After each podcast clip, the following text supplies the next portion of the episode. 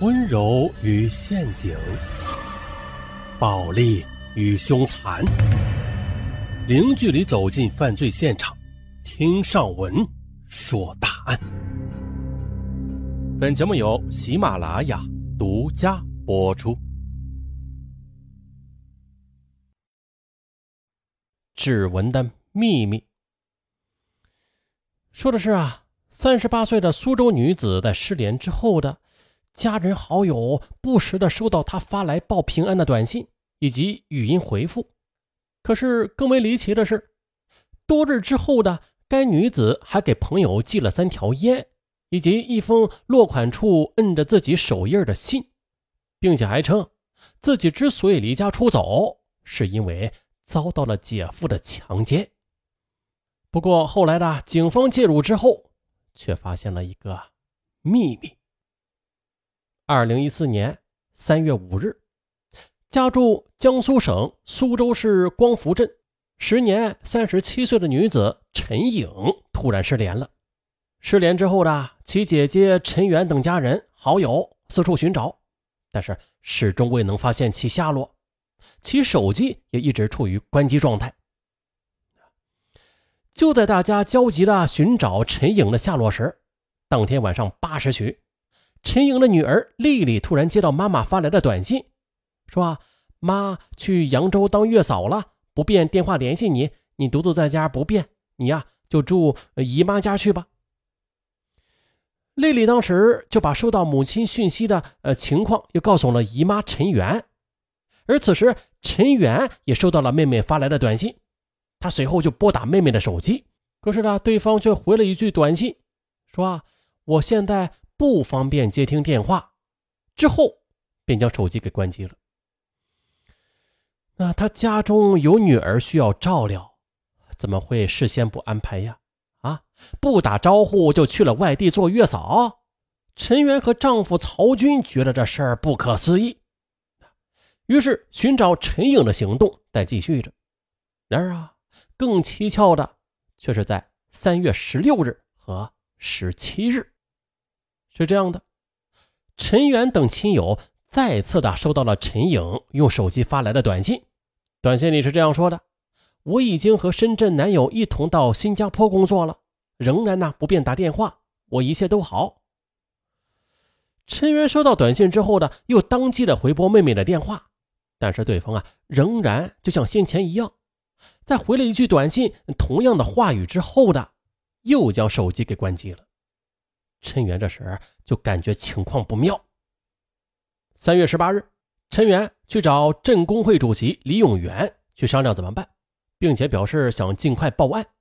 而其实呢，这些日子里，李永元也为陈颖的失联异常的纠结。他之所以这般，是因为陈颖的丈夫去世之后的，便将其陈颖的母女当做帮扶对象了，一直是悉心照料。这天呢。李永元见对方报案态度坚决，于是便提出了陪同陈元等人一起去派出所。可是，就在警方受理案件后的第三天，一名山西的男子，他莫名其妙的给陈元打来了电话，称这陈颖在他们厂里工作呢，让他不要再找了。可是陈元却执意的要妹妹给他打电话，但是啊。该男子却称陈颖正在上班啊，不便回电话。而就在警方关注上这名男子时，次日的，该男子又给陈元打电话，称啊人名弄错了，其妹妹不在他厂里。耶，一名山西男子，他怎会知道陈颖失踪啊？就在大家正感到莫名其妙时，三月二十三日，一名叫杜磊的当地中年男子。竟然收到了陈颖寄来的快件，这包裹里边除了三条软壳的云烟之外，还附有一封打印的信件。这信件的落款处有陈颖的署名，署名处还有陈颖按下的鲜红的指印。陈颖在信中道：“我在深圳短暂停留之后的，现在跟着新男友去了新加坡。我目前在新加坡做月嫂呢。”我之所以要离开苏州啊，是因为二零一三年夏天的遭到了姐夫曹军的强奸。为了摆脱曹军的纠缠，更为了姐姐好吧，所以我才决定永远离开苏州。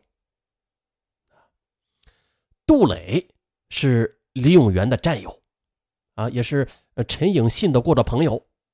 陈颖给他写信不奇怪，可是奇怪的是啊，他有书写的能力，啊，为何要打印信件呢？还要摁指印？哎，他又为何要杜撰根本不存在遭姐夫强奸的事实啊？警方认定了这里边一定大有名堂。随后，办案人员又抓住疑点了，进行认真摸排，并且很快就发现，以陈颖名义寄给杜磊的快件。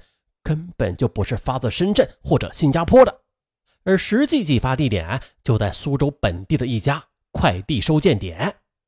确认这一事实之后，警方判断陈颖很有可能已经遭遇了重大不测，于是便加大了案件的侦破力度。就这样，办案民警又经过走访相关快递收件人员，再经过对快递上的字迹进行比对分析，渐渐的。就排查出了一些可疑人员，而这其中，哎，属李永元的嫌疑最大。办案人员又经过密访，发现李永元早就与陈颖有那个不正当的男女关系，只不过的是外界少有人知道罢了。于是，办案人员就突查了李永元的女儿李青的办公电脑，经过对电脑数据的技术恢复。终于发现，以陈颖的名义快递给杜磊的那封打印信件，正是出自李青的电脑。呃，既然信不是陈颖所写的，那么呢，这信上的真指纹也就必然掩盖了真相。于是，警方便据此认定李永元应该就是作案的元凶。那么呢，身为公务员的李永元。他为何要以极其残忍的手段对陈颖痛下杀手呢？这事儿啊，是这样的：